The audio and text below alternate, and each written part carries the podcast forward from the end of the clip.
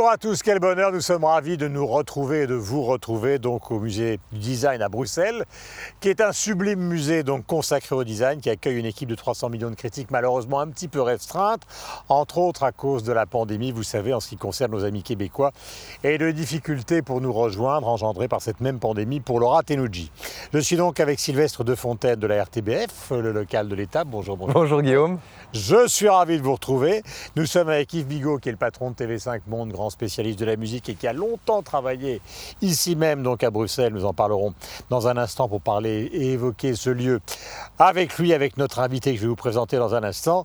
Et nous sommes avec Michel Serruti de la RTS, qui ce matin ou ce soir est tout en poil. En tout cas, euh, d'habitude on ne voit que la calvitie, mais là on voit un certain nombre de choses un qui, ça? font frissonner dans les chaumières.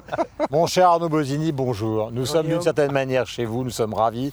Vous êtes le directeur de ce musée qui est également impliqué dans les aventures donc, euh, de l'Atomium, qui est un mouvement et qui est un objet symbolique de tout l'ensemble euh, de Bruxelles que nous voyons derrière nous. Euh, ce symbole est non seulement le symbole de, de Bruxelles, mais c'est aussi le symbole d'une certaine manière de, de la Belgique dans son ensemble.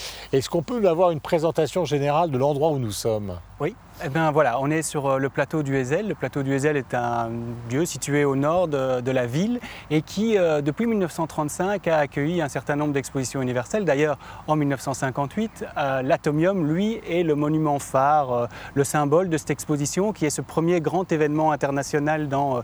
l'immédiate après-guerre où plus de 40 pays vont se retrouver, 40 millions de visites vont, visiteurs vont défiler sur le, plateau, le plateau du Ezel. Et depuis lors, l'Atomium est euh, le symbole de cette ville, le symbole de ce pays. Mm. Il, dans une certaine mesure, il exprime euh, un certain nombre d'aspects de cette belgitude si caractéristique à la, mm. à la Belgique.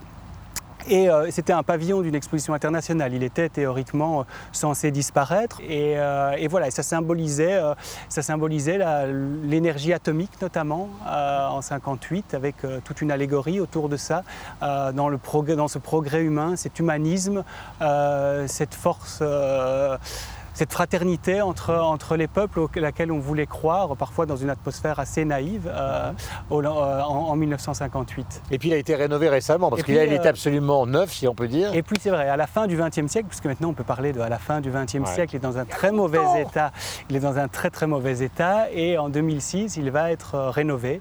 il sera flambant neuf pour fêter ses 50 ans en 2008. Et c'est vraiment suite à la rénovation, c'est cette deuxième vie de l'Atomium qui en fait ce bâtiment touristique incontournable de Bruxelles, cette référence patrimoniale forte euh, dans la capitale de la Belgique, mais également un lieu culturel qui accueille des expositions temporaires. Voilà, si ma mémoire est bonne, quand il a été rénové, une partie des plaques qu'il compose ont été à des grands artistes dans le monde entier qui ont fait des œuvres. Qui ont fait des interventions sur ces plaques, oui. Voilà, ou qui les ont sorties, comme le français Bertrand Laguier. Vous êtes entouré, mon cher Arnaud, de grands spécialistes du lieu. Je vais commencer par Yves, parce que juste derrière, alors ça n'a pas de rapport avec les bâtiments de l'exposition universelle qui sont derrière nous, qui date euh, des années 30 et 50. Mais là, euh, juste de l'autre côté de la Tonne, il y a le stade du Hezel. Alors ça n'a pas de rapport avec la culture, mais d'une certaine manière, en Belgique, si. Ben oui, j'étais là malheureusement euh, fin, le 29 mai, je crois, 1985, hein, si ma mémoire est bonne, pour la dramatique finale entre la Juventus de Turin et, et Liverpool. 39 morts. Euh, aujourd'hui, il s'appelle le stade Roi-Baudouin, hein, avec une magnifique piste hein, euh, d'athlétisme pour un, meeting d'athlétisme qui est un des plus importants euh, au monde. N'aura malheureusement pas lieu cette année non plus. Mais voilà, j'ai fait mon dernier match, moi, de ma carrière de footballeur au stade Roi-Baudouin, un match de journaliste belge contre, voilà, contre une équipe de vétérans d'Anderlecht. Question à vous, mon cher euh, Michel Serruti, justement. Vous euh, parliez tout à l'heure, Monsieur Bozzini, vous parliez tout à l'heure du fait que c'était un monument qui était temporaire pour l'exposition universelle, ce que j'ai découvert aussi, qui est devenu pérenne.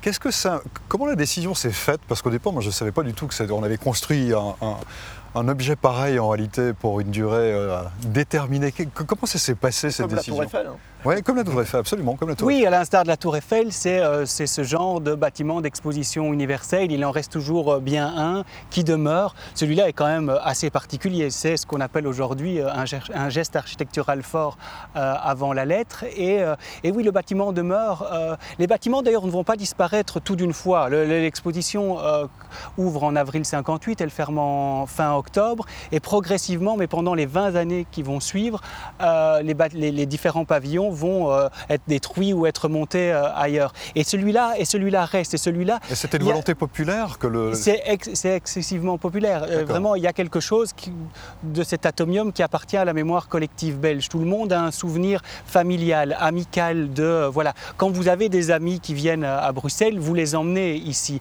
Il y a vraiment ce rapport-là où, et soit vous le visitez, soit vous le visitez pas, et et vous vous baladez autour. Euh, vraiment, dès qu'il y a un rayon de soleil, euh, le plateau du Hezel et les abords de l'Atomium sont remplis de gens qui viennent pique-niquer, qui viennent, se, qui viennent se balader, qui viennent se divertir. Donc il y a un rapport de la Belgique et de, Bruxelles à ce, à ce bâtiment qui est, euh, qui est ancré.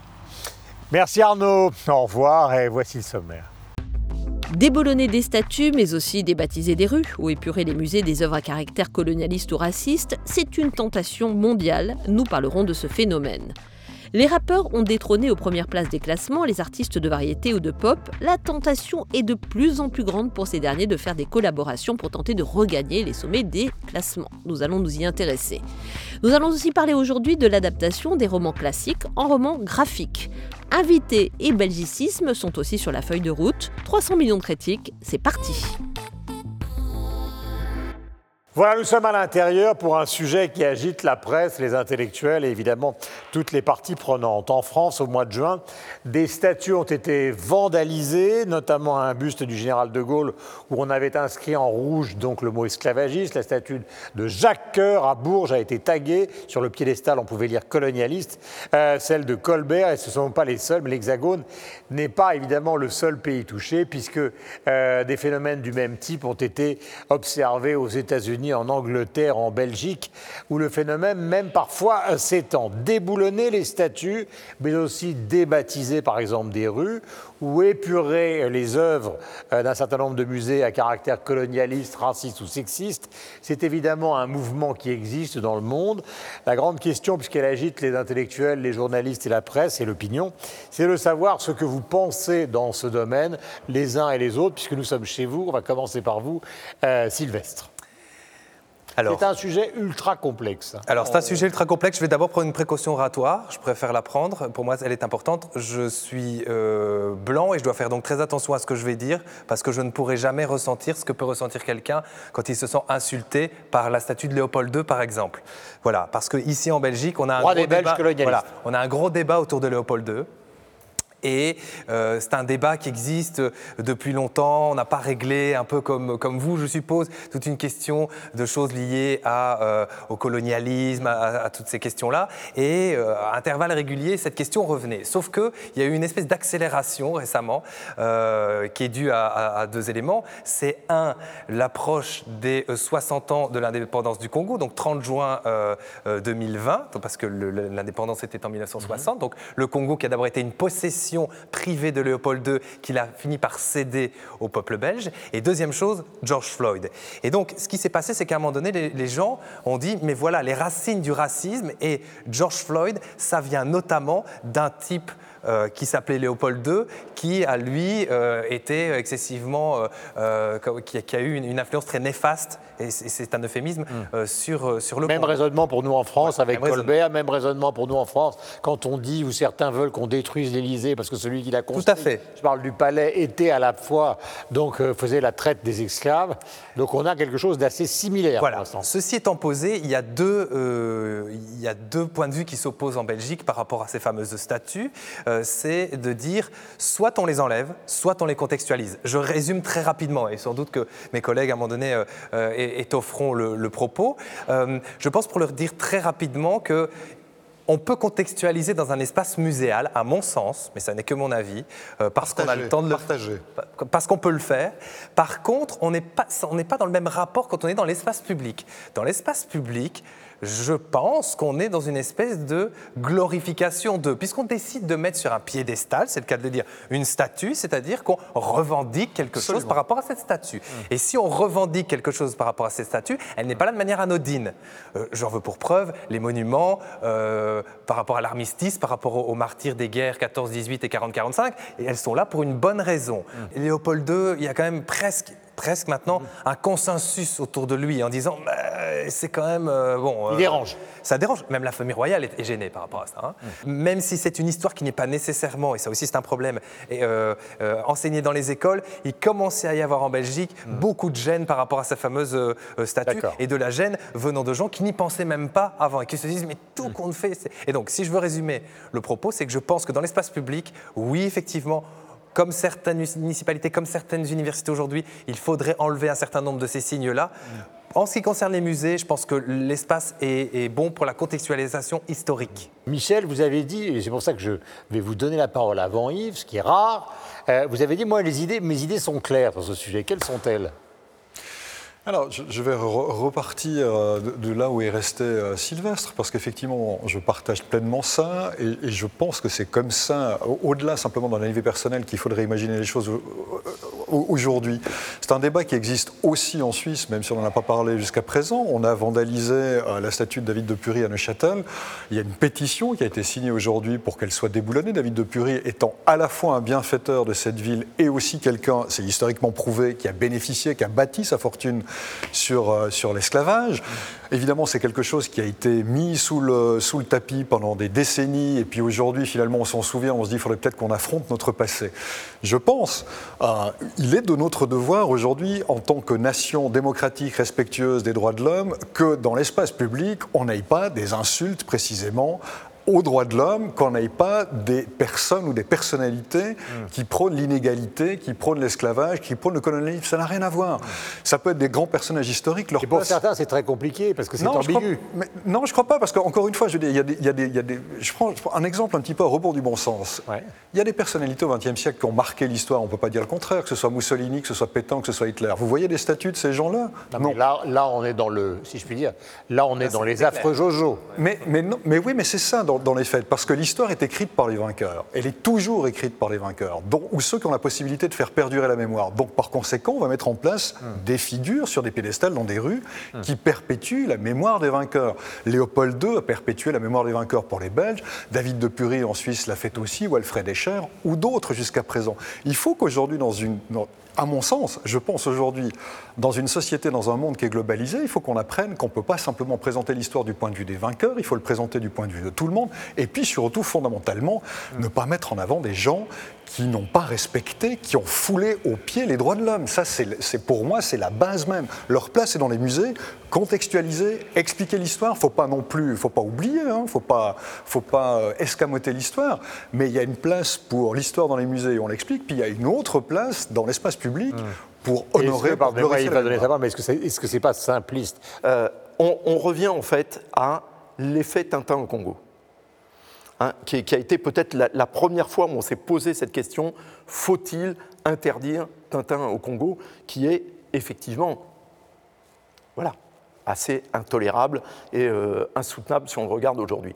Moi, je pense que le danger de ce qui est en train de se passer euh, en ce moment, mais que je comprends et qui est euh, naturel, c'est en effaçant la mémoire de ce que nous avons fait de mal, ou en tous les cas que ce que nos ancêtres, nous les Européens colonialistes, ont fait de mal, eh bien, on risque de le répéter à l'avenir parce qu'on ne se souviendra pas de euh, ce qu'on a fait d'absolument intolérable et euh, pourri. Donc effacer la mémoire est toujours une mauvaise chose. Après, je comprends, et euh, Sylvestre, vous avez tout à fait bien fait, et- et j'abonde dans le fait que je ne vais pas parler à la place de ceux qui se sentent euh, concernés. Enfin, moi, je ne voudrais pas, euh, vous l'avez dit, euh, Michel, je ne voudrais pas habiter rue Mussolini ou sous une statue d'Adolf Hitler, et je comprends qu'un Congolais, un Rwandais, un Burundais n'ait pas envie de passer tous les jours devant la statue dis, je n'ai pas envie de, d'être insulté je. Ouais, ouais. Léopold II. Alors, ce que je me demande, car Emmanuel Macron en France a par exemple clairement dit chez nous, nous ne débouleront pas de statut.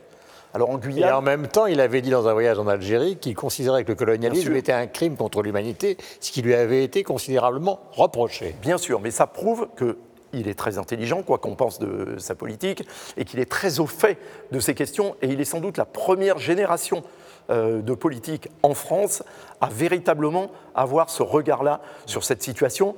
Alors sans doute de par son intelligence personnelle, sa compréhension de l'histoire, mais aussi parce que générationnellement, il n'est pas impliqué, lui directement, ou, euh, ou, euh, ses parents, dans euh, la question de la décolonisation, qui est évidemment toujours une question très euh, sensible. Mais je pense que la problématique vient. Alors, aux États-Unis, c'est très particulier, parce que, on va dire, euh, les conséquences de l'esclavage sont toujours présentes et vécues quotidiennement euh, par les Afro-Américains euh, dans leur vie. Bah, il faut dire que dans les minorités américaines, puisque l'Amérique est un pays de minorités, il y a des Irlandais, il y a des Italiens, enfin il y a des gens qui viennent de partout, il y a des Mexicains. Oui, mais eux, ils sont venus volontairement. Voilà. L'énorme différence qui existe, Ouais. c'est que la communauté noire, sont des, tous ceux qui sont aux États-Unis, sont des gens qui sont, Sont d'anciens esclaves, ce qui n'est pas le cas de Frank Sinatra, ce qui n'est pas le cas de Robert De Niro, ce qui n'est pas le cas des Kennedy, qui sont des Irlandais, Voilà. etc., etc. Ce- alors, sa- sauf les dernières générations qui sont des Africains qui volontairement ont euh, émigré aux États-Unis. Non, mais il ne faut pas les, il faut pas les négliger euh, non plus. Ce que je pense, c'est que le travail de la décolonisation n'est toujours pas fait. Et que la France, la Belgique, le Royaume-Uni, l'Espagne, le Portugal, les Pays-Bas, hein, les pays euh, colonisateurs, n'ont pas fait leur aggiornamento Il faudrait qu'il y ait une sorte de discours du Veldiv, comme l'a fait Jacques Chirac concernant la guerre, par exemple. Exactement. Et, et si nos États disaient clairement, ce qu'a commencé à faire Emmanuel Macron en Algérie, hein, mais disaient clairement, nous nous excusons, Yes. nous n'aurions pas dû, nous sommes coupables, nous devons ne pas éradiquer notre histoire, mais nous devons reconnaître que nous avons péché, que c'est mal, etc. Alors peut-être, est-ce qu'on pourrait garder des statuts, y compris dans l'espace public, en les accompagnant euh, d'un texte au pied des statuts en disant ceci est une euh, Ceci est une statue du roi Léopold II, qui a été un roi euh, qui a fait beaucoup pour la euh, prospérité de la Belgique, etc., mais qui a importé la malaria, qui a tué des centaines de milliers de Congolais, de Rwandais, de Burundais, qui a par ailleurs massacré, mis en esclavage, etc. Et, mais ça ne pourrait fonctionner et être accepté que si ces excuses étaient présentées, ce qui n'est toujours pas aussi clairement fait par nos États euh, aujourd'hui. Et c'est ça qui crée la- le fait qu'on est obligé d'en parler. Voilà, c'est un vaste sujet pour lequel les historiens vont avoir beaucoup de travail dans les années qui viennent. Mais le débat est loin d'être terminé. Merci de le poursuivre chez vous en nous regardant. C'est au fond euh, l'une des motivations de TV5 Monde. Euh, deuxième sujet, alors que les rappeurs, vous savez, dans pratiquement tous les pays qui sont ceux de la francophonie, ont détrôné aux premières places euh, des classements les artistes de variété ou les artistes, disons, d'une pop un peu trop classique. La tentation est donc de plus en plus grande, et là j'essaie d'être précis pour ces derniers, de faire des collaborations euh, pour tenter de regagner le sommet des classements. Nous allons parler de ce phénomène juste après un extrait du nouveau titre de Loane, qui fait un carton en ce moment, justement, comme je l'expliquais dans le titre, avec un morceau qui est signé du rappeur belge Damso. Regardez. Donne-moi ton cœur, ta main et le reste. Donne-moi ce que tu es, ce que tu es. Dis-moi tes peurs, chagrin et le reste. Dis-moi qui tu es, qui tu es. J'imagine un monde, un monde céleste, où personne ne sort, non, où personne ne reste. J'imagine un cri, des cris dans la nuit. J'imagine tellement de choses de toi. C'est peut-être toi que je suis des fois. De de mots tristes. J'imagine un lit, une insomnie complice. J'imagine une moi qui se noie dans tes vices. Sans foi ni loi, dans les mailles, je me glisse. J'imagine un homme, une femme, une nourrice qui ne voit qu'un clone de moi dans mes disques. Un gros tantamar dans mon âme novice. Je vais rentrer tard car je ne vois plus les risques. S'il te donne-moi ton cœur. Alors pour bien préciser euh, ce sujet, il faut quand même euh, aborder le marché commercial. Euh, Yves, c'est vrai que la pop est en train de s'effondrer quand on regarde les parades, et c'est vrai chez notre ami Sylvestre, c'est vrai en Suisse, il y a une progression. Alors aux États-Unis, n'en parlons pas, les rappeurs tiennent le haut du pavé. Bien sûr, c'est le hip-hop hein, qui génère les plus gros chiffres d'affaires, hein, les plus gros chiffres de vente. Mais le crossover, c'est ce qui a toujours été recherché. Parce que c'est ce qui permet, à partir d'un genre spécialisé, le rap en l'occurrence, d'aller chercher le grand public, celui de la variété. Mais en fait, le premier crossover de ce genre, et vous allez voir, c'est là toute la différence, je pense, entre les États-Unis et la France, euh, en tous les cas, c'est que le premier crossover, c'était Run DMC avec Aerosmith sur, J'adore ce titre. Rock This Way. sur Walk This Way. Ouais. Voilà, qui ensuite a été euh, hein, multiplié avec Anthrax, avec Public Enemy, etc. et euh, beaucoup d'autres. En France, ça donne Vita et Slimane. Ça, ça permet de voir que l'Atlantique est un gouffre. Oui, c'est effectivement un gouffre. Mais vous n'avez pas répondu à ma question. Est-ce que fondamentalement, maintenant, quand on est un artiste de variété traditionnelle, fût-ce un artiste jeune, on est quasiment obligé de faire, comme on dit maintenant, un featuring avec un rappeur pour que ça marche. Autrement, c'est fini. Oui, c'est vrai, et ça va même au-delà de ça.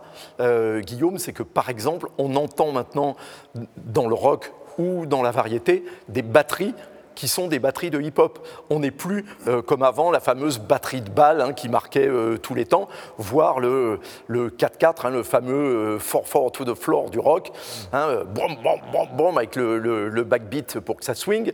C'est maintenant tous les batteurs jouent hip-hop en marquant euh, tous les temps, mais sur euh, des caisses ou des, des, Charleston différentes, etc. Mais donc c'est beaucoup plus euh, busy. Euh, On est obligé de le faire. quoi. C'était un peu comme Queen à un moment où ils ont fait des titres qui étaient proches du disco alors qu'ils venaient du rock. Mais- ils sont obligés d'aller vers ce qui marche. Voilà, et- au et on- revoir et merci. Et, et on voit même alors des, des gens euh, du rock ou de la variété s'essayer à rapper, ce qui est euh, là pour le coup assez souvent euh, euh, pathétique. Et sinon, on fait des featuring, effectivement, pour avoir l'air euh, dans le coup, pour avoir l'air euh, branché. Alors parfois, c'est euh, tout à fait naturel quand c'est Angèle avec Roméo Elvis, Oui. c'est son frère, et donc euh, c'est cool, ils ont appris à faire de la musique ensemble, c'est la même famille, et c'est très sympa.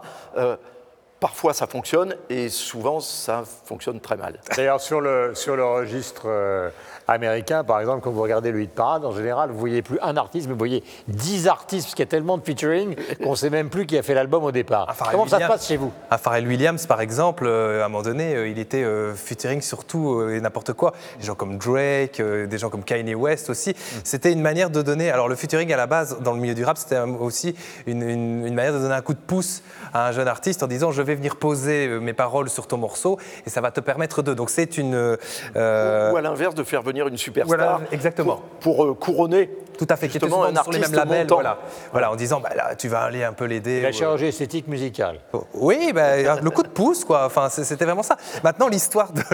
J'ai regardé un peu, je me souvenais de deux, trois exemples, je suis allé creuser un peu. L'histoire de la chanson française est quand même parsemée comme ça de mariages de carpes et de lapins. Aznavour l'a fait, Johnny l'a fait avec Ministère amer. Johnny l'a fait avec Ministère amer, oui. Enfin, c'est euh, Cynic l'a fait par exemple. Enfin, je sais pas si vous vous souvenez de ce rappeur Cynic, mais il a fait un, un morceau avec James Blunt.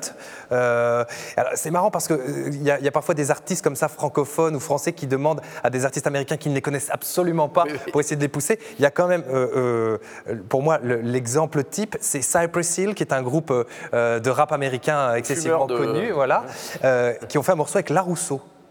Euh, à une époque où. Vous ne pas être au courant, vous avez tout Eh C'est-à-dire bien, le, il les- le truc, c'est pourquoi Mais alors, ils n'étaient absolument pas au courant parce que moi, je les ai un jour interviewés. Je leur dis, vous voyez, la Rousseau, etc. Et euh, le gars a dit, mais il- elle avait une bonne voix. Et en plus, on nous a dit que c'était une star de la chanson française. Donc, on s'est dit, bah, peut-être qu'on va s'ouvrir à un autre milieu. Il y a ça. Mais il y a aussi pour les Américains, quand ils travaillent avec des, des francophones, euh, l'argent. C'est qu'on leur dit, ben voilà, on va vous payer un cachet. vous avez- et, et- et ça permet euh, euh, aussi, comme, comme disait Yves, d'avoir ce qu'on appelle la street cred, donc la street credibility des rappeurs, en disant, je vais maintenant Le cachet de la rue. je l'attrape, voilà. Merci. C'est une prise et comme ça, je vais euh, euh, quand James mais. Loan et Namso, vous en pensez quoi? Vous n'êtes bah pas obligé de vous figer comme. euh, Bah ouais, vous voyez ma réponse. Ouais, honnêtement, je, je comprends pas. je- c'est pas un featuring, hein. C'est- c'est- il a écrit pour elle.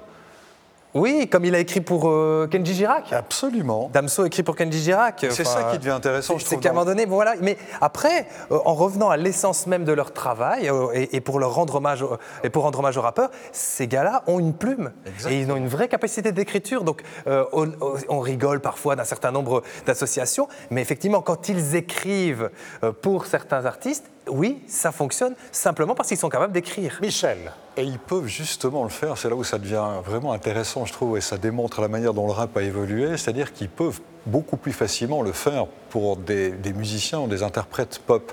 Parce qu'évidemment, il y a toujours ce débat dans le milieu du rap, c'est-à-dire que si vous êtes rappeur, vous rappez vos propres textes. Donc, le fait de pouvoir s'ouvrir, parce qu'aujourd'hui le rap a acquis des lettres de noblesse, parce qu'aujourd'hui on n'est plus dans une musique qui est contestataire, parce qu'ils sont vraiment dans les canons du, du fonctionnement commercial de cette musique, ça offre aujourd'hui des débouchés à des plumes du rap de manière tout à fait officielle. Alors, Damson en l'occurrence, H. Magnum a écrit pour Kenji, a écrit pour, euh, je, je sais plus, enfin voilà, pour, euh, pour Alizé, pour enfin, un certain nombre de- de- de- d'autres euh, d'autres interprètes. Ça leur donne la possibilité d'atteindre des marchés. Les poppers, entre guillemets, les, musiciens pop sont demandeurs parce qu'il y a un savoir-faire qui leur est nécessaire aujourd'hui puisque le rap fonctionne extrêmement bien. Donc on a la, mise en place de deux savoirs ou deux possibilités de fonctionner et cette ouverture qui est possible pour les rappeurs qui n'existent qui existe moins dans le milieu proprement du rap, qui leur permet aujourd'hui des débouchés financiers, commerciaux, artistiques qu'ils n'avaient pas tellement jusqu'à présent et qui font ça très volontiers parce qu'encore une fois, ils ont la capacité d'écrire. Ils savent manier la langue, même si elle a beaucoup évolué au cours des 30 dernières années dans la manière d'écrire. Alors ça, c'est encore une autre histoire. Mais ils sont capables de le faire. Et il y a cette Il y a aussi un demande et marché. Michel, qui, qui- qui est en train de jouer, j'allais dire, au détriment du rap.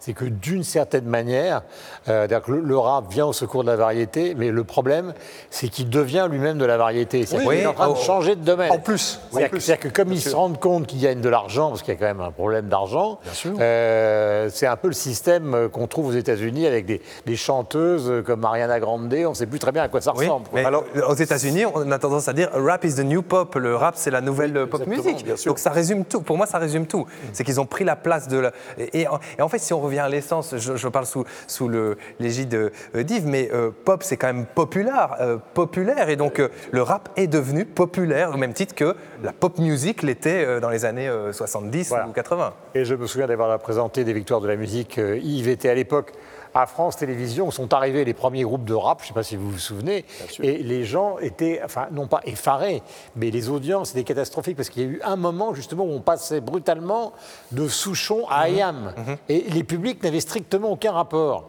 Euh, donc, il n'y avait pas de transvasement possible des audiences, alors que maintenant, c'est le même. C'est exactement la même C'est chose. c'est exactement c'est la même chose. Alors qu'à l'époque, que il n'avait vient rien de à se dire. C'est ce que vient de dire Sylvestre. Ouais, le rap est devenu de la pop. à tel point que certains artistes qui sortent des disques de rap aujourd'hui disent je préfère être euh, programmé par des radios non spécialisées dans le rap euh, plutôt- et d'être plutôt programmé par des stations populaires. Donc euh, ils le disent eux-mêmes dans leur plan marketing, dans leur plan de développement. Bien sûr. Eux disent euh, non, cela, bah, plus nécessairement. On me dit mais c'est votre obédience, c'est- c'est c'est la radio qui, qui soutiennent votre, euh, votre genre musical. Bah non, on préférait plutôt aller euh, du côté des radios populaires. Donc il y a vraiment cette volonté-là.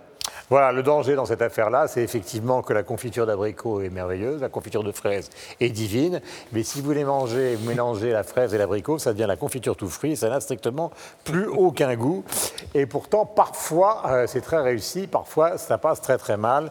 Et vous On était regardez... loin de Louane, hein, là. Comment? On est arrivé loin de Louane. On est arrivé de loin, Louane, et puis on ne sait pas de Louane à Douaneau lequel est la confiture de fraise ou lequel est la confiture d'abricot. C'est la fin de ce petit débat, ô combien intéressant. Je vous propose de découvrir un autre exemple qui est très belge d'une collaboration que nous avons évoquée entre pop et rap. Il s'agit d'un titre d'Angèle, euh, lui très réussi avec son frère Roméo Elvis, et puis nous nous retrouvons juste après à l'extérieur du musée pour y rencontrer notre invité du jour. Tout, il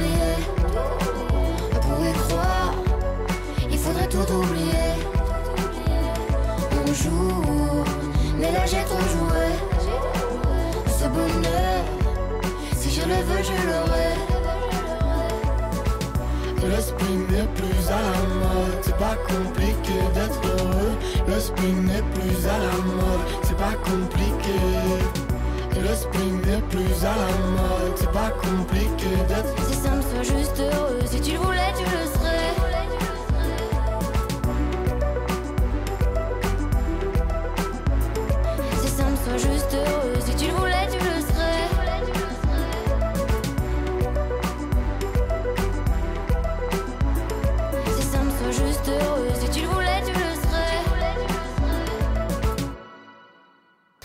Raphaël Kreut, euh, à mes côtés, cofondateur du MIMA Muséum de Bruxelles. Il est notre invité aujourd'hui. Raphaël, bonjour. Bonjour. On est ravi d'être avec nous. Qu'est-ce qui se cache derrière cette abréviation qui est presque un acronyme Qui est un acronyme Ouais.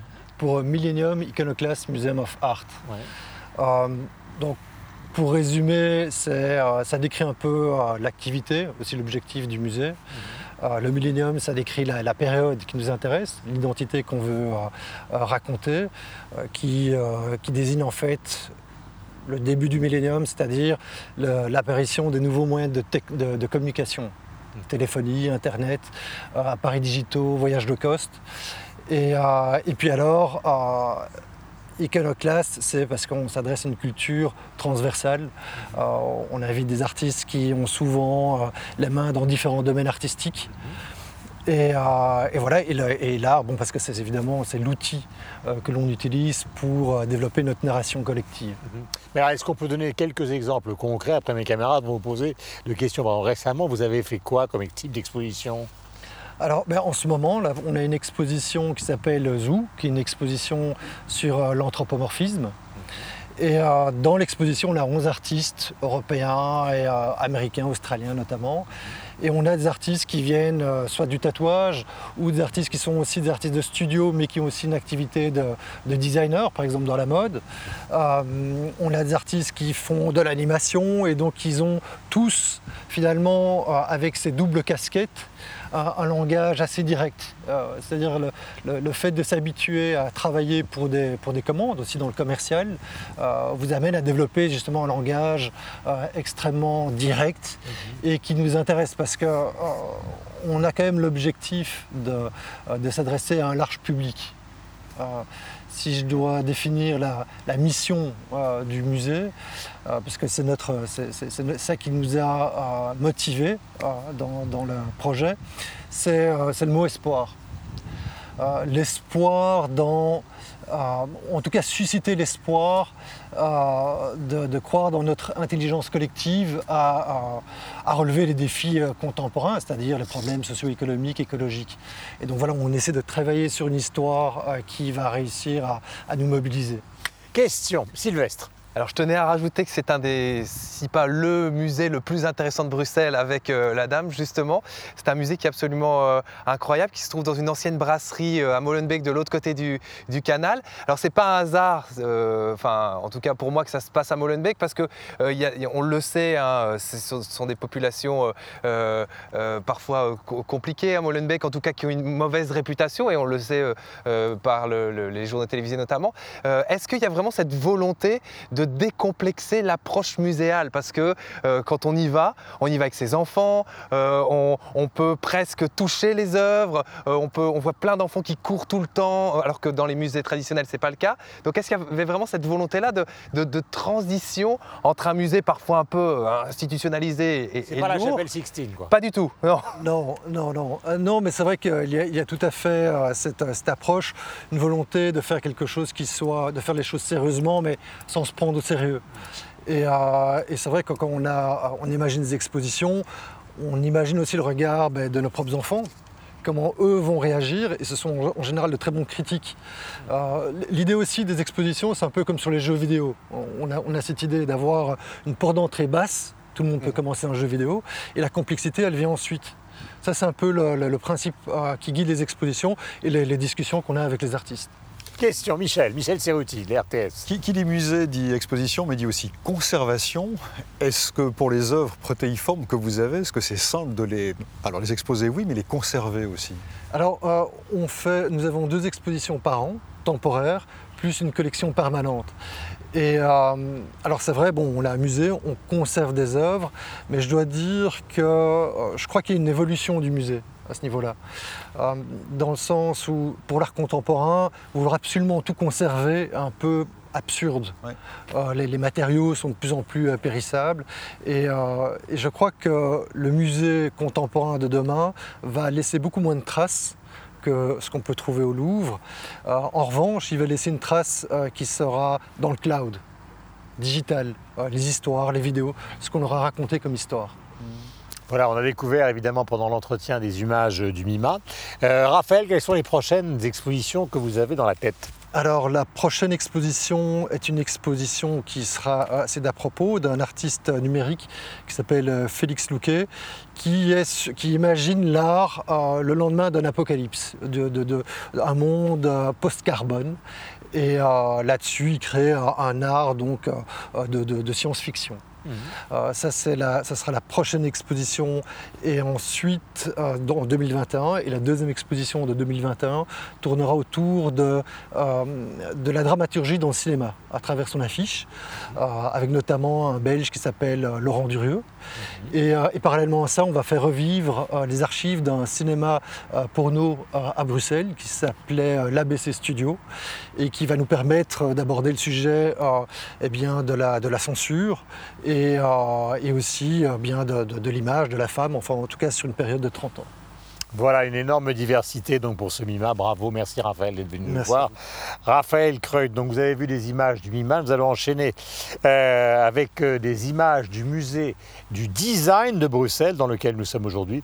Et nous retrouvons à l'intérieur, donc euh, nous nous retrouvons à l'intérieur pour parler des romans classiques adaptés en romans graphiques. Par exemple, ça existe pour la recherche du temps perdu.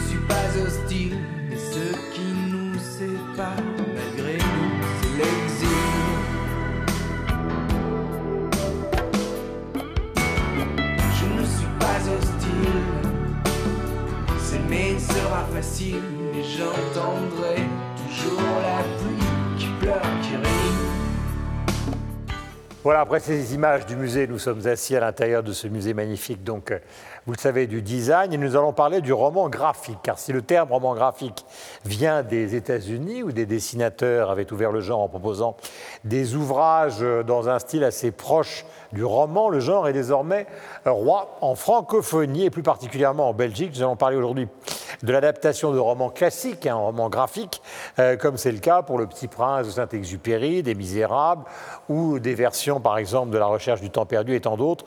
Commençons par ceux qui sont attirés votre attention, puisque vous êtes euh, en Belgique les rois de la BD et d'une certaine manière les rois du roman graphique. Qu'est-ce qui a marqué l'opinion ces derniers temps? Eh bien, justement, je vais vous corriger un tout petit peu. Je suis pas certain qu'on soit tant que ça les rois du roman graphique.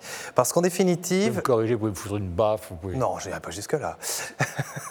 non, ce qui se passe, c'est que le mot roman graphique, alors effectivement, vient des États-Unis, mais quand on l'employait euh, en Belgique et, et en- et sur les territoires francophones, c'était vraiment pour dire, justement, il y a une différence entre ce qu'on appelle la BD franco-belge et le roman graphique. La BD franco-belge, c'est un peu pour les enfants, c'est un peu gentil, etc. C'est court. Le roman graphique, c'est pour adultes et c'est plus long. Et donc, effectivement, on a eu quelques auteurs comme ça dans l'histoire de la bande dessinée qui ont fait du roman graphique. Je pense euh, à Isler, par exemple, ou je pense à Didier Comès, qui, euh, qui travaille pour À. Je ne sais pas si vous vous souvenez de ce, magazine de, euh, de bande dessinée des éditions Casterman. Aujourd'hui, on en a moins et ça s'est déplacé du côté de la France et ça reste une prérogative des États-Unis. Néanmoins, on a un artiste en ce moment belge qui vit à Paris, qui s'appelle Brecht Evans, qui est un euh, garçon qui a sorti euh, un livre qui a été primé à Angoulême qui s'appelle Les Rigoles, et qui lui euh, propose la bande dessinée très longue, avec énormément, énormément de textes, avec énormément de choses à lire, à voir, et c'est selon moi le renouveau, si pas le début d'une vraie tradition de roman graphique. Donc là, on est dans la création. On est dans la pas- création. On n'est pas dans cette idée pédagogique qui a souvent été d'ailleurs à la base d'un certain nombre de romans graphiques, de se dire au fond, euh, mon fils a 12 ans, euh, le petit prince, il a du mal.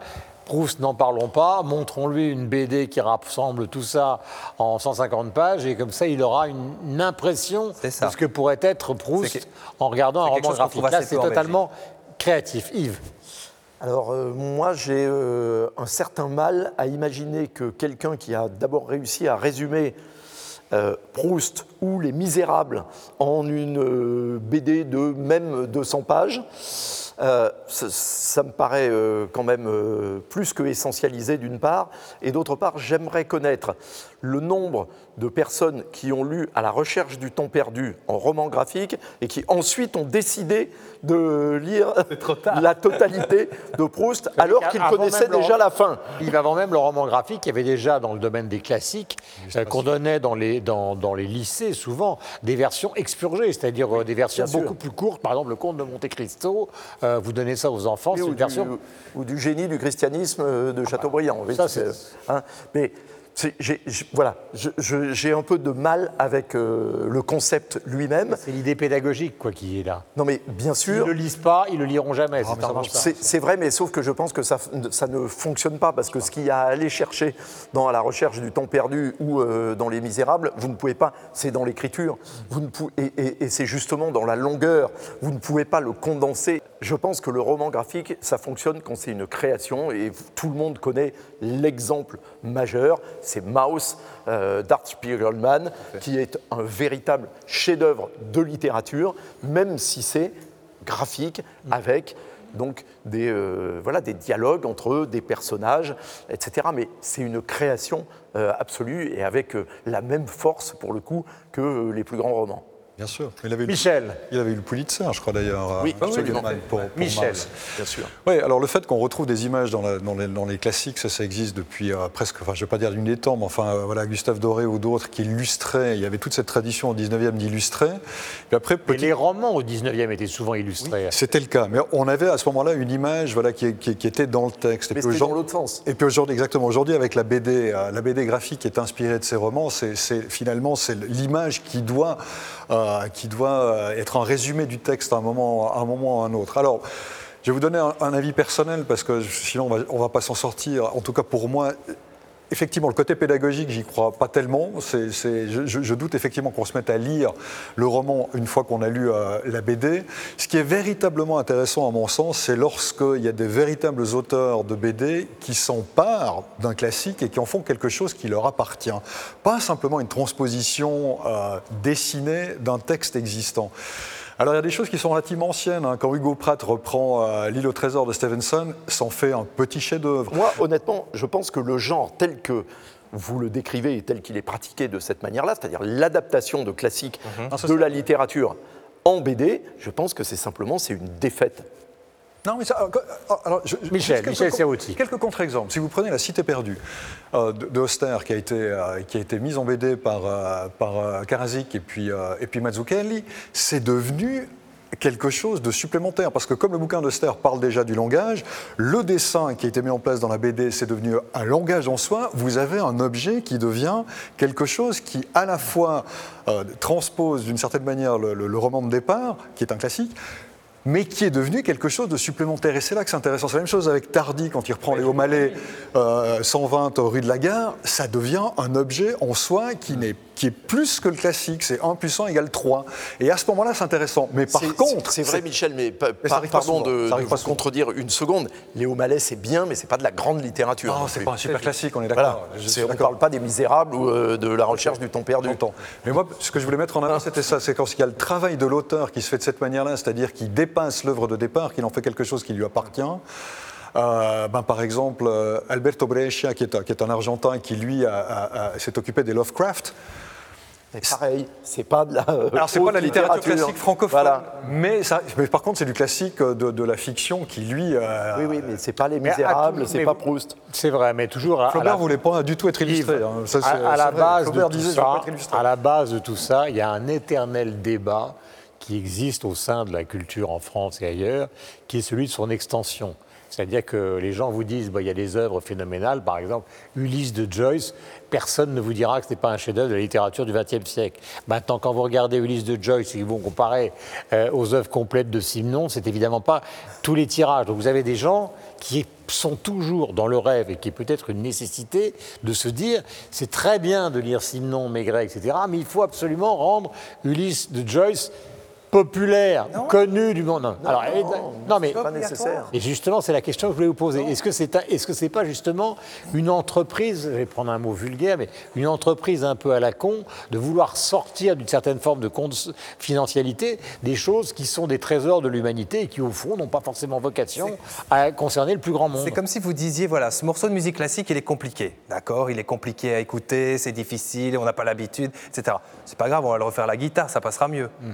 Ben, c'est exact, enfin, si je puis me permettre, c'est exactement ce que vous êtes en train de me dire. Donc, Non, mais on va le faire passer d'une autre manière. Souvenez-vous du côté des responsables culturels, les ministres, etc., ils ont toujours cette obsession, c'est-à-dire de, de rendre C'est de, la des malhonnêteté choses. intellectu- c'est de la malhonnêteté intellectuelle, on ne peut pas toucher à, à- à Ulysse, c'est impossible, il faut, il le lire. Mhm. Qu'il y a une contextualisation, il y a une manière d'écrire avec un début, un milieu, une fin, un long début, un long milieu, une longue fin. C'est très long, ça, ça demande une implication, ça suscite des images dans la tête, on ne peut pas résumer ça dans une bande dessinée. Je suis d'accord, vous je suis totalement d'accord avec jouez vous. mais l'avocat du diable, qui a en bien fait. connu les ministres de la culture successifs, ils ont toujours cette obsession-là. C'est-à-dire qu'à un moment, ils se disent, bah, l'autre euh, on va le répandre dans les rues, ça a marché. Oui, mais démocratiser la culture n'est pas rendre la culture bâtarde. Voilà, c'est- ça qu'il ne faut pas faire.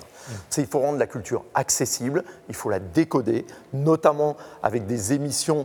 euh, on n'attrape pas les mouches avec du vinaigre, euh, je suis d'accord, mais le but, Phrase de Thierry Ardisson, célèbre penseur. c'est vrai, mais qui a réussi avec un certain nombre de ses émissions, justement, comme vous par ailleurs, Guillaume, à faire venir des gens à la culture en la présentant de manière ludique et de manière accessible pour, euh, tout le monde, et non pas, ah ben je n'ai pas les codes, donc je ne peux pas y arriver.